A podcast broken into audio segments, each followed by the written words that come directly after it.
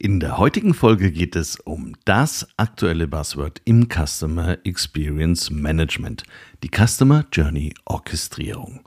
Wir sprechen über Voraussetzungen, Möglichkeiten und Grenzen von Customer Journey Analytics und warum man auch mit kleineren ersten Schritten bereits eine große Wirkung erzielen kann. Musik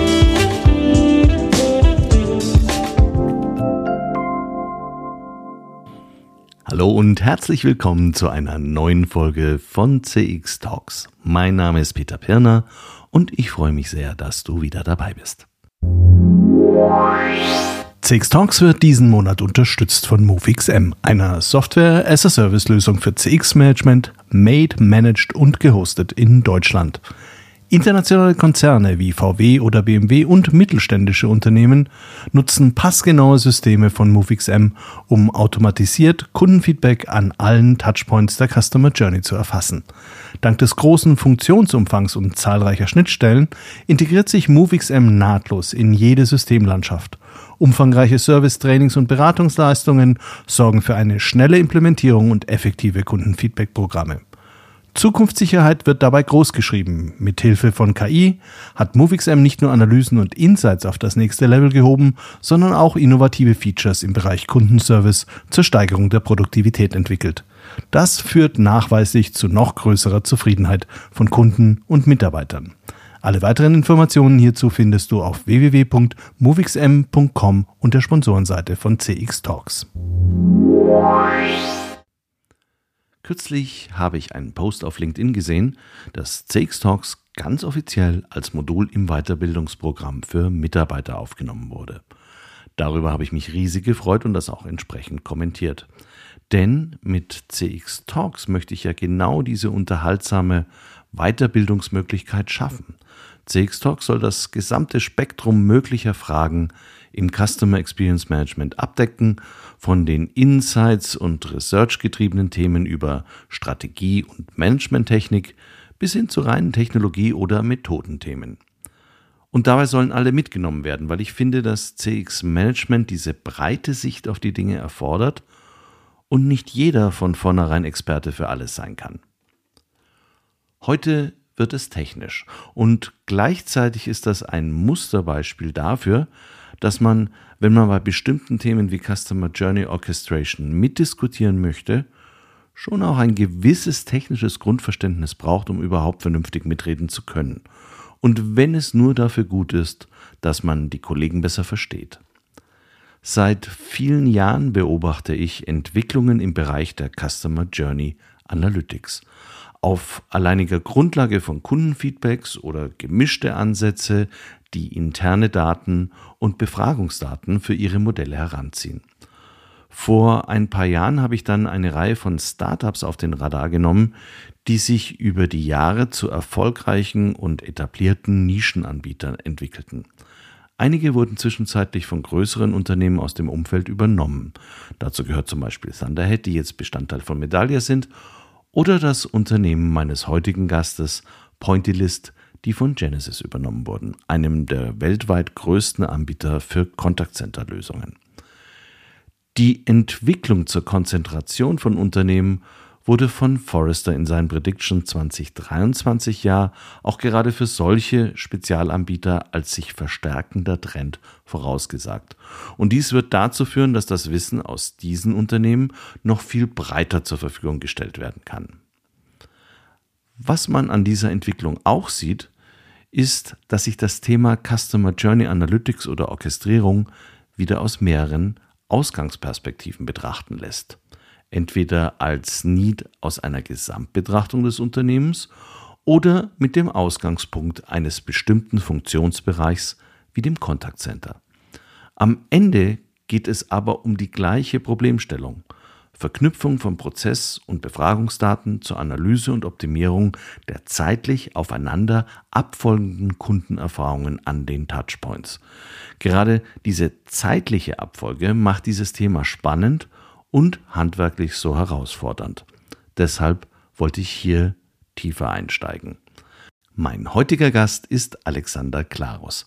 Er ist Customer Journey Analytics Sales Director für Pointylist bei Genesis. Gerade aufgrund seines Hintergrunds und seiner aktuellen Erfahrung ist er ein idealer Ansprechpartner, um die Ausgangssituation für die meisten Unternehmen in der Dachregion gut zu beschreiben. Wir beschäftigen uns deshalb ausführlich mit den Grundlagen, den Herausforderungen und den Ansatzpunkten für den Aufbau einer gelungenen Customer Journey Orchestration.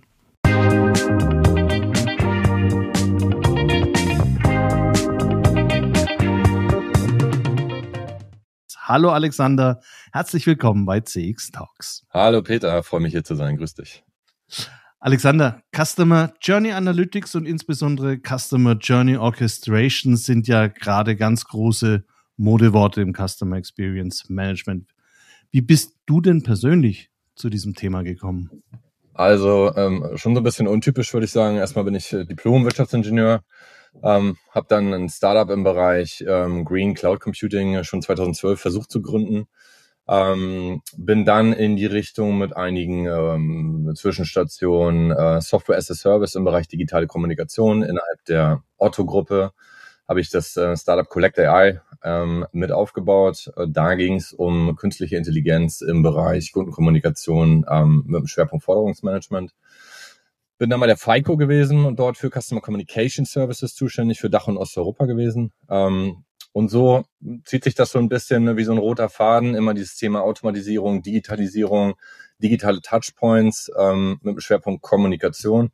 Und mittlerweile bei der Genesis ähm, ja als Sales Director für Pointless die Lösung, ähm, eine der Lösungen, die eine Genesis jetzt im Portfolio hat ähm, zuständig für sozusagen den, den übergeordneten Aspekt, äh, die übergeordnete Ebene ähm, Customer Journey Analytics. Mhm.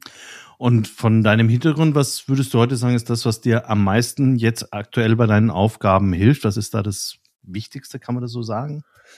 Äh, jede Station, glaube ich, ähm, zu einem gewissen Teil. Ähm, ich denke mal, so ein allgemeines IT-Verständnis habe ich mittlerweile ganz gut aufgebaut, auch wenn das gar nicht mein fachlicher Background ist, vom, vom Studium her sozusagen.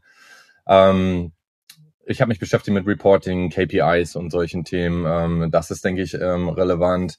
Aber gleichzeitig auch, äh, und das ist der Kernaspekt, weshalb ähm, das so gut zusammenpasst zum Thema Customer Journey Analytics, ist ähm, wirklich Kundenbedarfe auch zu erkennen, zu verstehen ähm, sich damit zu beschäftigen, was kann ich eigentlich besser machen in meiner Kundenkommunikation, ähm, welche Möglichkeiten habe ich eigentlich zur Automatisierung im Rahmen der Digitalisierung, ähm, wo sind da die Potenziale, das sind alles Dinge, mit denen ich mich beschäftigt habe und das bringe ich alles mit hier in meine, meine Rolle jetzt bei der Genesis.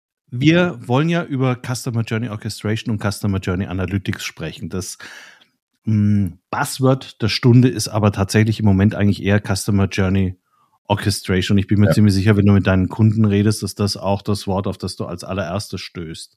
Ach. Wo liegt denn aus deiner Sicht das größte Missverständnis, wenn du mit potenziellen Kunden über Customer Journey Orchestration redest? Naja, also ähm, die Frage ist immer, wie man an das Thema herangeht. Ich glaube, es ist vielen bewusst, wie komplex das Thema ist, aber nicht, wie weit ich es vielleicht am Ende wirklich denken muss und wie weit ich es auch leben muss, weil die Komplexität ergibt sich daraus aus diesen verschiedenen Touchpoints, die ich da draußen habe. Das ganze Thema Channel Hopping, wie benehmen sich eigentlich, wie verhalten sich meine Kunden entlang meiner Journeys.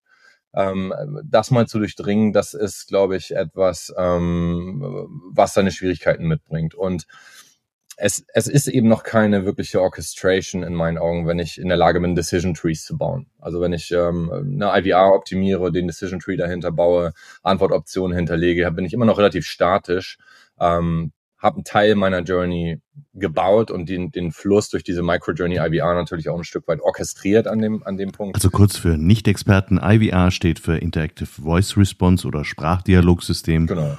Und die Decision Trees sind hinterlegte Dialogwege. Ja, ja, genau, entschuldige das äh, Fachwort. Mhm. Falls, Kein Problem. Das, das erläutere ich das dann immer, das ist schon klar. Ja, wunderbar. Ähm, genau, also ist dem Callcenter in der Regel vorgeschaltet und ist eben eine automatische ähm, Ansprache des Kunden und da habe ich eben auch schon Self-Service-Optionen drin und ähm, je besser ich das ausgestalte, umso besser kann ich auch einen Kunden dort schon ähm, in diesem, wir nennen das immer Digital Containment, ähm, im Self-Service-Bereich auch halten und vermeide ihn wirklich dann auch weiterzuleiten ins Callcenter, weil ich bestimmte Themen einfach auch gar nicht im Callcenter sehen will, in der Mensch-zu-Mensch-Bearbeitung ähm, sozusagen. Und das ähm, ist Teil der Orchestrierung, das sauber zu spielen, aber es ist eben nicht nur ähm, dieser Inselbereich sozusagen. Ne? Das kann eben die IVR sein, also automatisch, automatische Telefonie oder Rufannahme. Ähm, es kann eben auch ein Chatbot sein oder eben andere Themen, die alle Bestandteil der gesamten Journey sind. Und das Ganze zu überblicken und dann auch wirklich sauber zu orchestrieren, ähm, ist, glaube ich, etwas, ähm, wo wir Verbesserungspotenziale haben, überall.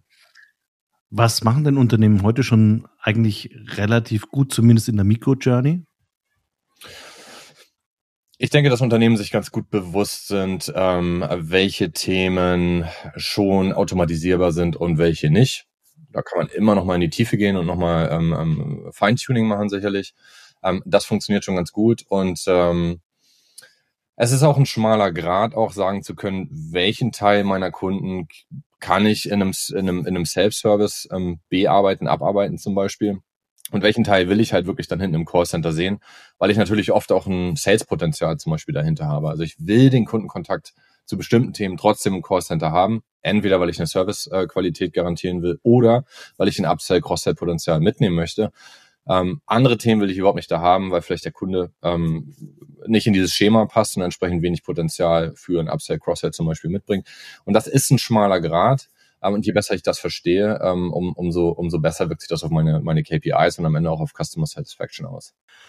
Wenn ich es jetzt verstanden habe und auch eine Vision habe, wie ich es ungefähr machen möchte, heißt das ja noch nicht zwangsläufig, dass ich es auch umsetzen kann. Wo sind denn aus deiner Sicht heute die Grenzen des des Machbaren bei den meisten Unternehmen? Wo, wo scheitert es dran, selbst wenn die diese vor, klare Vorstellung davon haben, wie sie gerne ihre Journey gestalten würden für den Kunden? Absolut. Ähm, also einer der Punkte ähm, ist immer das Thema Datenaggregation. Also ich habe diese hohe Komplexität in meinen verschiedenen Touchpoints, also die Datensilos im Prinzip, ähm, an denen ich erstmal so gar nicht vorbeikomme, weil die Daten natürlich verteilt in verschiedenen Systemen ähm, liegen entlang meiner Journey. Und das kann eben verschiedenste Punkte ähm, beinhalten. Also Webseite, ähm, IVR haben wir schon gehört, Chatbot, um das mal so High-Level ähm, zu nennen.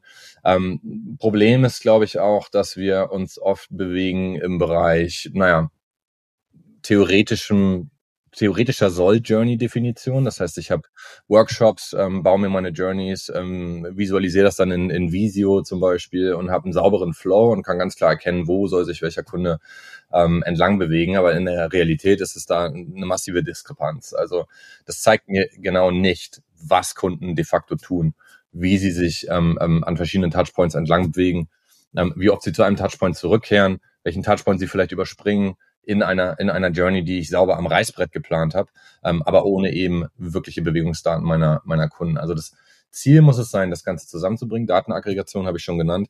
Ähm, und das Ganze auch verfügbar zu machen, also sozusagen zu konsolidieren, ähm, um da entsprechend auch Rückschlüsse daraus ziehen zu können auf das Kundenverhalten ähm, in diesem Cross-Channel-Ansatz oder Multi-Channel-Ansatz.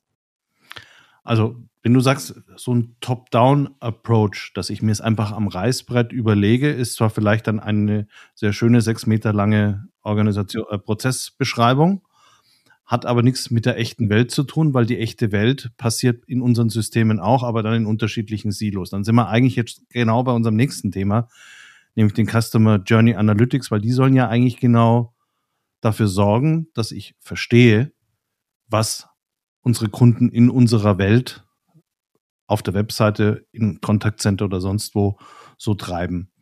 Ähm, Customer Journey Analytics gibt's ja schon länger.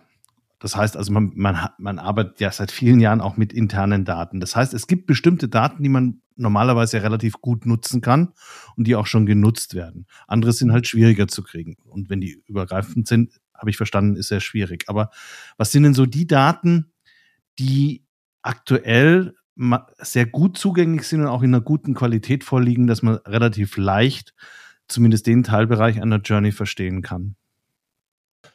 Das ist ähm, komplett unternehmensabhängig, ein Stück weit natürlich und auch eine Frage dessen, wie man den Use Case sozusagen oder den Startpunkt für das Thema Customer Journey Analytics, wo will ich eigentlich anfangen, ähm, wie man das definiert, ähm, welche KPIs will ich eigentlich ähm, optimieren. Ähm, ist, ist immer eine der Fragen, mit denen man in, in, in so ein Thema einsteigen kann, weil davon abhängig sind natürlich die verschiedenen Touchpoints, Datenquellen, Datensilos, die ich anzapfen muss, um meine Journey wirklich abzubilden, zu visualisieren und entsprech, entsprechend zu analysieren und Rückschlüsse daraus zu ziehen um dann natürlich in dem nächsten Schritt auch Verbesserungspotenzial ähm, aufzudecken und auch umzusetzen. Also meine Roadmap auf der Basis von diesen Erkenntnissen zu definieren ähm, und ähm, ja, die Schritte entsprechend auch zu priorisieren, weil ähm, wenn ich weiß sozusagen, wo meine ähm, äh, größten Friction Points in meiner Journey sind, dann habe ich genau äh, die Informationen, die ich brauche, um sozusagen ähm, mir einen Plan zu machen, mit welchem Thema ich eigentlich zuerst einsteige. Zu den Datenquellen, die man hier nutzen kann, äh, Webseitendaten ist was, was ähm, hier relevant ist, weil es uns Ausschluss darüber gibt, Aufschluss darüber gibt, woher kommt der Kunde eigentlich, welche Intention hat er vielleicht, hat er sich auf einer Webseite im Produktbereichen informiert, hat er sich vielleicht ähm, im FAQ-Bereich ähm, durch bestimmte Themen bewegt und hat sich dann aber entschlossen, trotzdem im Callcenter anzurufen. Das heißt, wenn ich es dann rückblickend betrachte entlang der gesamten Journey, weiß ich, welche Themen auf der Webseite treiben eigentlich Inbound-Volumen im Callcenter das also in, in den Kontext zu setzen, ist, ist extrem relevant. Das gleiche ähm, mobile App-Daten. Ähm, da kann ich den Kunden gut identifizieren. Da sehe ich ähm, zu Teilen zumindest, wie sich Kunden dort, dort bewegen, welche, welche ähm, Aktionen da ausgelöst werden. Zum Beispiel Anrufinitiierung und solche Dinge. Wenn das über die Mobile-App kommt, ähm, kann ich das ins Verhältnis setzen zur Webseite und sehe entsprechend auch, welcher Kanal ist eigentlich Treiber für nachgelagerte Interaktion, was bindet Ressourcen im Callcenter ähm, und welche Kunden will ich da entsprechend ähm, wiedersehen. Ähm, paar weitere Datenpunkte, ähm, Online-Formulare, sowas wie Kreditantrag, Versicherungspolicen ähm, kann ich mit reinnehmen in die Journey. Es sind auch Touchpoints, One-Way-SMS, One-Way-E-Mail-Kampagnen, ähm, äh, Chatbot-Themen, hatte ich vorhin schon genannt, Social Media, also zumindest mal die Messenger, WhatsApp, Telegram, Facebook ist hier denkbar als Touchpoint. Ähm, CRM ist ein relevanter Punkt, weil wir über CRM-Daten identifizieren, ähm, oder die Attribute eines Kunden dem Kunden entlang der Journey zuordnen können. Das heißt, wir können das Verhalten bestimmter Gruppen differenziert filtern, je nachdem, ähm, was der sozusagen für Attribute mitbringt. Also wie lange ist der Kunde schon Kunde, ähm, wie viel Umsatz mache ich mit dem Kunden pro Jahr, ist der Kunde ähm, regelmäßig im äh, Forderungsmanagement ähm, gelandet. Ähm, solche Fragen kann ich da beantworten und kann danach meine Journeys entsprechend auch steuern.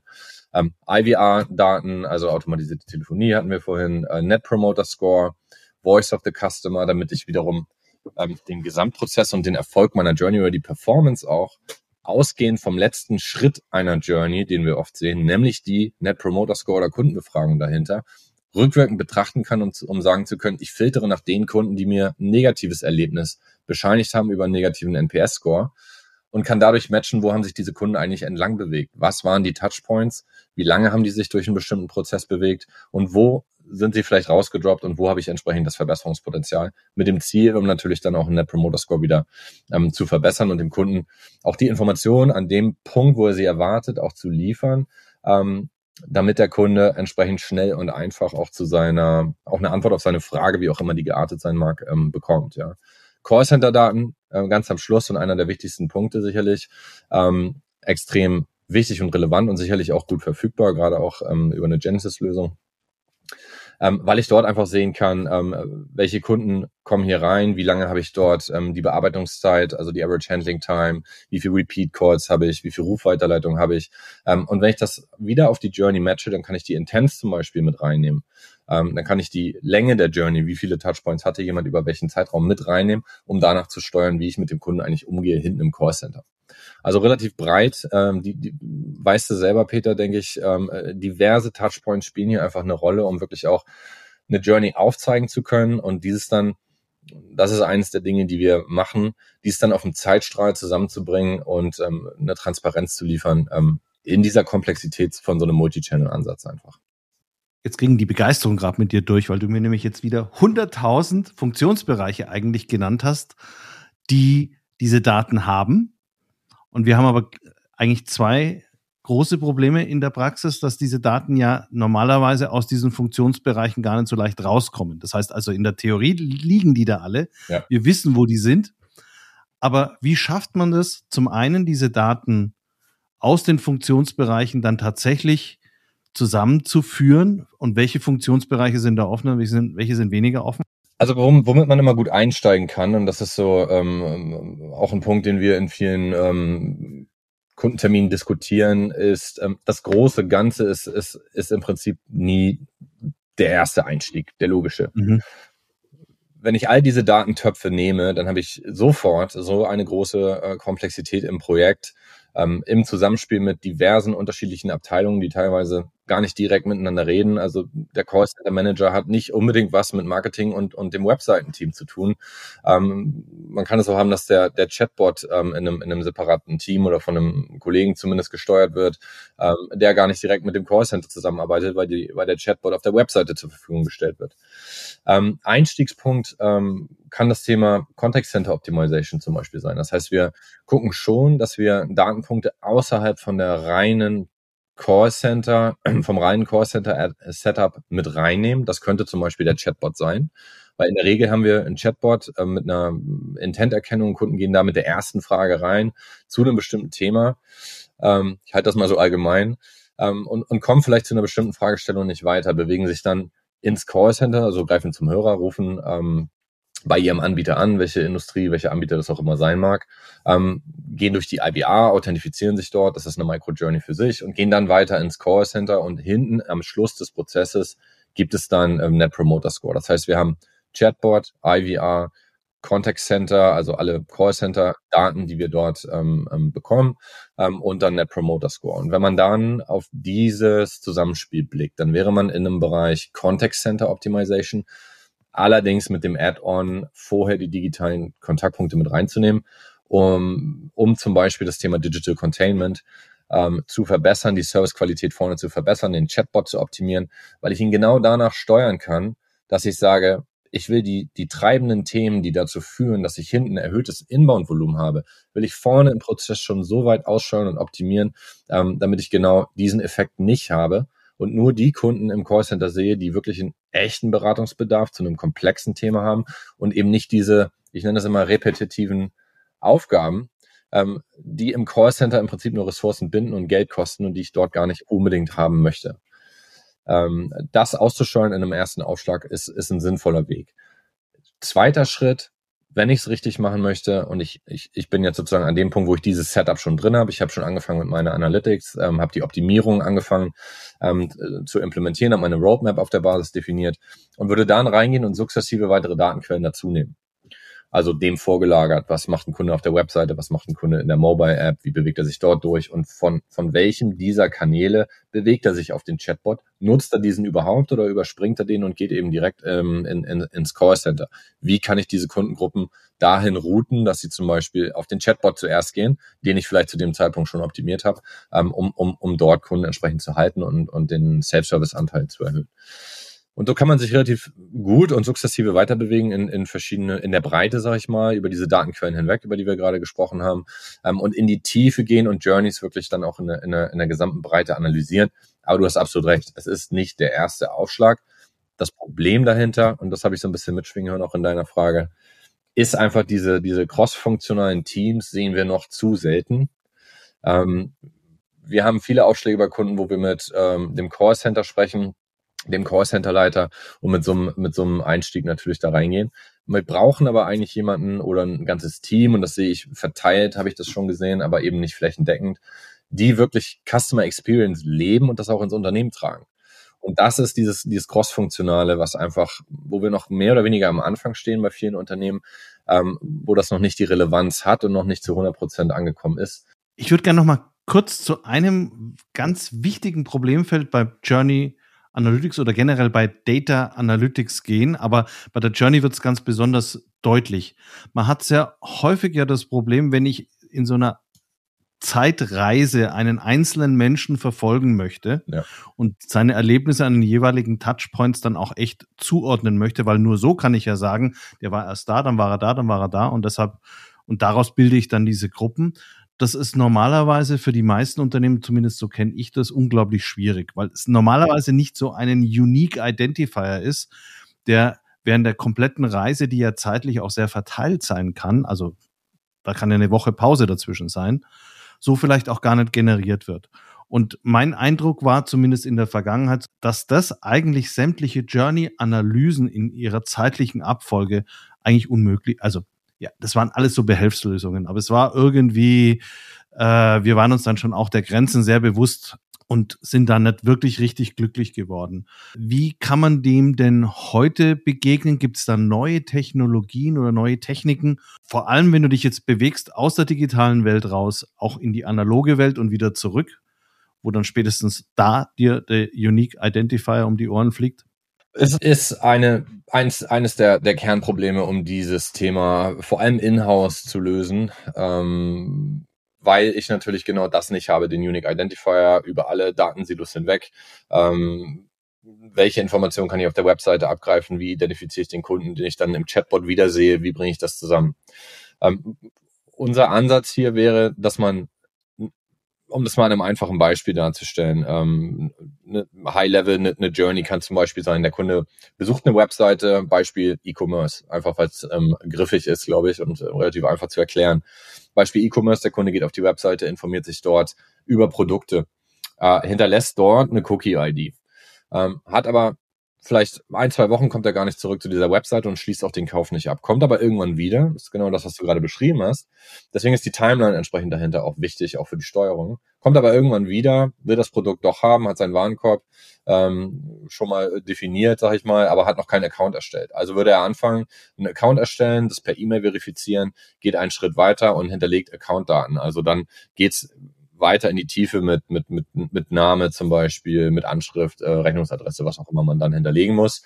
Ähm, und dann kommt es zum, zum Abschluss, zum Kauf und der Kunde ähm, nimmt vielleicht sogar noch an der Net Promoter Score Befragung nachträglich teil. Und hier habe ich schon verschiedene Touchpoints ähm, in, in meiner Journey. Ich würde also beim Pre-Login würde ich die Cookie-ID ähm, erhalten. Die kann ich nehmen und als ersten Unique Identifier ähm, in, in diesem Matching oder Data Stitching nennen wir das ähm, übernehmen. In einem, in einem äh, Account-Setup hinterlegt der Kunde die E-Mail-Adresse. Dann setzt er den Account auf. Ich habe dann zusätzliche Attribute wie diese Hintergrundinformationen, ähm, Name, Rechnungsadresse etc.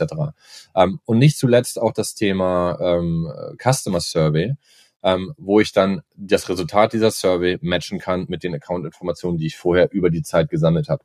Und an dem Punkt, an dem der Kunde diesen Account in dem Beispiel erstellt hat, matche ich zum Beispiel die Cookie-ID und alles, was vorher an Interaktion stattgefunden hat, mit der Account-ID und den dahinterliegenden Informationen. Das heißt, ich kann eins zu eins tracken und matchen, was hat der Kunde eigentlich vorher gemacht und erst dann, ganz am Schluss, ähm, kann ich, kann ich diesen Kunden in Verbindung bringen mit Aktivitäten, die vorher stattgefunden haben. Und dann nehme ich es mit in meine Journey Analytics Lösung, in die Betrachtung ähm, und habe eine eindeutig identifizierbare ähm, Journey, wo ich sehen kann, wie hat sich der Kunde da durchbewegt, welche Zeiträume liegen von zwischen Schritt eins und Schritt zwei und hat er sich vielleicht auch noch auf einen anderen Kanal bewegt, also auf ein Chatbot oder vielleicht auch nochmal im Callcenter angerufen. Da wird er dann mit seiner Nummer angerufen haben, die er vielleicht im Account schon hinterlegt hat. Äh, und so kann ich Stück für Stück dieses ähm, Profil aufbauen und den Kunden matchen und das Ganze auf eine Timeline legen. Und das wird in klassischen CRM-Systemen oder in klassischen Kundendatensystemen so spezifisch normalerweise nicht vorgehalten? Einer äh, der Mehrwerte, die wir hier haben, ist, dass ich ähm, konsolidiert bzw. zusammengefasst alle Bewegungsdaten meiner Kunden auf diesem Wege zusammenbringen kann. Und zwar auf eine Timeline. Dadurch kann ich sehen, an welchem Punkt von den vordefinierten Journeys, sagen wir mal, um mich da entlang zu hangeln, ähm, zum Beispiel Kunde soll eine App runterladen, um ein Payment über die App auszuführen. Ähm, und an dem Punkt ähm, spaltet sich das aber auf. Ich habe einen Prozentsatz X, 80, 90 Prozent erfolgreiches Payment über die Mobile App. Ähm, Kauf erfolgreich wäre dann das Ende dieser Journey. Ich habe aber ähm, meine, meine verbleibenden 10, 20 Prozent, die genau nicht in den, äh, in den Successful Payment ähm, Path sozusagen gehen, sondern die ab dem Punkt, nachdem sie die App runtergeladen haben, festgestellt haben, dass ihre gewählte Payment-Methode nicht funktioniert oder aus irgendwelchen anderen Gründen nicht weiterkommen, weil die App vielleicht fehlerhaft ist und sich dann bewegen und das Callcenter anrufen oder den Chatbot nach einer Lösung da, danach fragen. Der weiß keine Antwort und sie rufen dann im Callcenter an. Ähm, und ich verliere auf diesem Pfad weitere Kunden, die eben nicht den Kaufabschluss machen. Und ich kann genau dann anhand dieser Events, nennen wir das, auf dem Zeitstrahl sehen, wie die prozentuale Verteilung meiner Gesamtkunden äh, Gruppe sozusagen entlang dieser Journey ist, um dann sagen zu können, hier ist mein Friction Point, da habe ich ein Problem mit der App, hier muss ich eine andere Payment-Option ergänzen, hier muss ich besser werden in meiner Kommunikation, vielleicht vorne schon im FAQ-Bereich.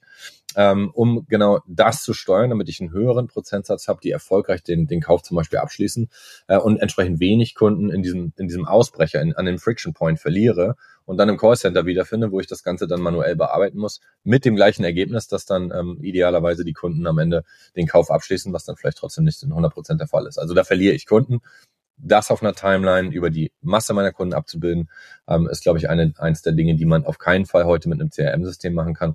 Auch nicht unbedingt mit einer Customer Data Plattform oder ähnlichem, wo ich sicherlich gesammelt und gebündelt viele Informationen habe und es hilft mir beim Thema Segmentierung. Ich habe aber das Thema Identity Resolution, das, was ich gerade beschrieben habe, in der Regel nicht. Ähm, und ich habe nicht das Thema Timeline ähm, und Friction Points. Und das ist ähm, das, was wir sichtbar machen im Endeffekt. Also wenn ich es jetzt richtig verstanden habe, die Vorarbeiten, die ich eigentlich brauche, sind, ich muss in, an allen relevanten Touchpoints im Prinzip die Erlebnisse schon mal einfangen. Dann muss ich es aufbereiten in einer Form, dass ich unterschiedlich zeitlich verteilte Ereignisse zusammenbekomme in einen Datensatz, den ich dann im Zusammenhang mit allen anderen Datensätze analysieren kann, um festzustellen, wie bestimmte Pfade verlaufen, wo bestimmte Sollbruchstellen sind und wo die größten Hebel sind, um das Kundenerlebnis oder die Kundenjourney besser zu gestalten. Und dann sind wir eigentlich in der Customer Journey Orchestration. Das ist eigentlich dann der Anhaltspunkt für eine gelungene Customer Journey Orchestration, oder? Das ist es, genau. Ähm, es, es ist ähm, natürlich erforderlich, dass wir Daten bekommen, die dann in so ein System reinlaufen können, um dann entsprechend auch die Mehrwerte daraus ziehen zu können, die Transparenz hinzubekommen etc. Äh, vom, zum Vorgehen vielleicht, ähm, es ist es ist nicht erforderlich, dass ein, ein, ein Kunde, äh, sagen wir mal, diese geringste Ausbaustufe oder Lean Approach, ähm, Contact Center Optimization, was ich vorhin kurz beschrieben habe, ähm, dass der Kunde das alles schon konsolidiert in einem Datenpaket liefert, in einem Format am besten noch. Das ist nicht der Fall. Einer der Mehrwerte, die wir hier mitbringen, ist, dass wir unseren Kunden wirklich an die Hand nehmen und ähm, Workshops zum Thema Daten, Datenverfügbarkeit, Datenmanagement. Was ist erforderlich, um welche KPIs ähm, auszusteuern und zu verbessern?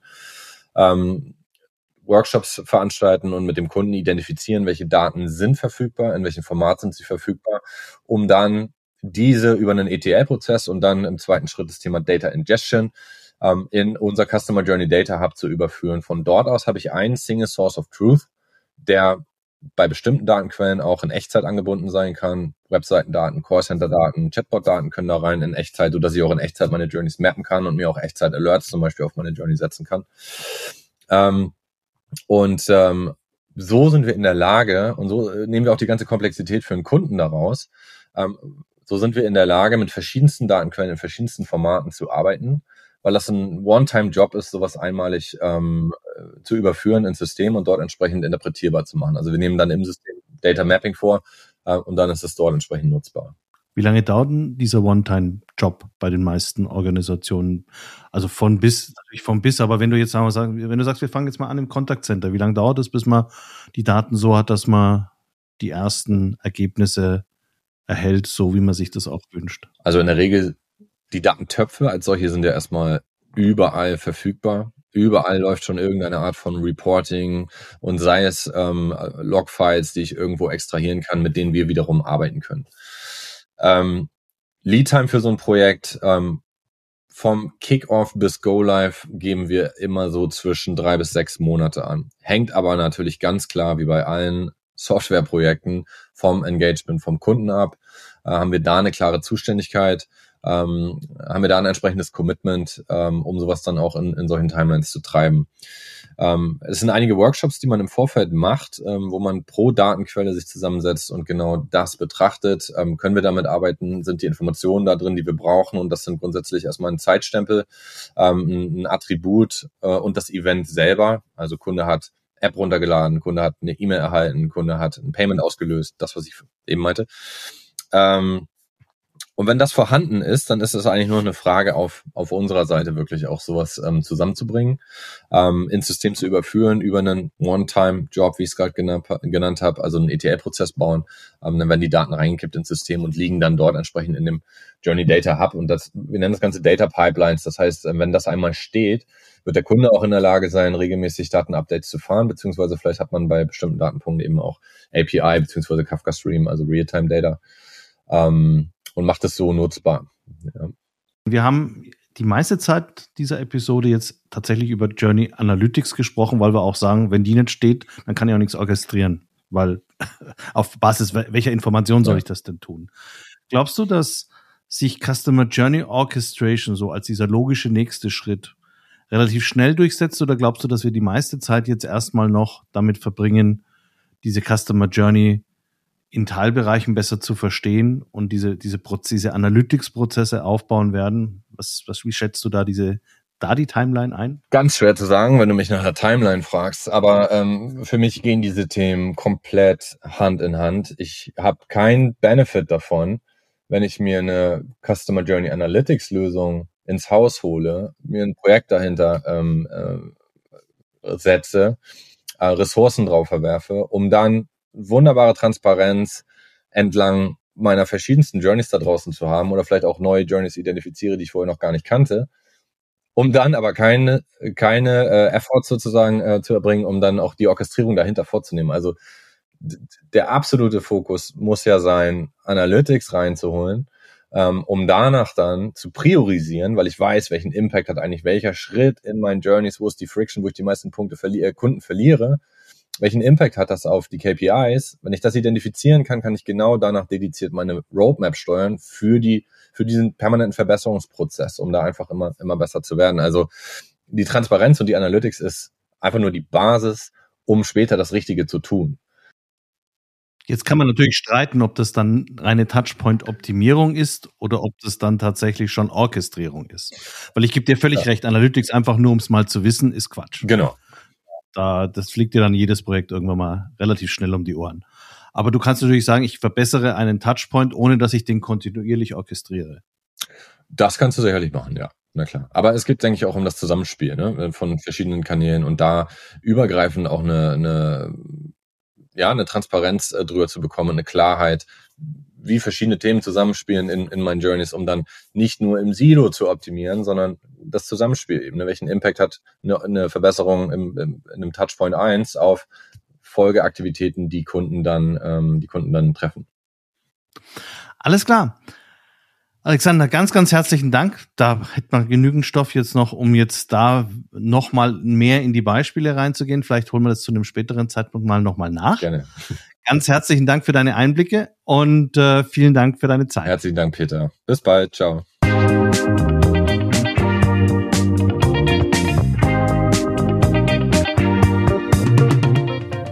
Das war Alexander Klarus, Customer Journey Analytics Sales Director für Pointillist bei Genesis. Mehr Informationen zu Alexander und zu Pointillist findest du in den Links der Show Notes. Ich hoffe, wir konnten dir eine Idee von den Herausforderungen und Lösungsmöglichkeiten für Customer Journey Analytics oder Orchestration geben. Ich kann versprechen, dass das auch nicht die letzte Folge zu diesem Themenkomplex sein wird. Gibt es ein methodisch-technisches Thema, das dich aktuell umtreibt und das wir aufarbeiten sollten? Schreib mir doch einfach eine E-Mail an pirna.cx-talks.com oder schicke eine Nachricht über die Website. Ich greife das sehr gerne auf. Und dann vergiss nicht, CX Talks zu abonnieren, damit du keine Folge verpasst und mir vielleicht eine positive Rezension hinterlässt, denn das ist für Neueinsteiger ein wichtiges Qualitätskriterium. Alle zwei Wochen gibt es eine sorgfältig vorbereitete und produzierte Folge. Und ich freue mich, wenn du dann wieder dabei bist.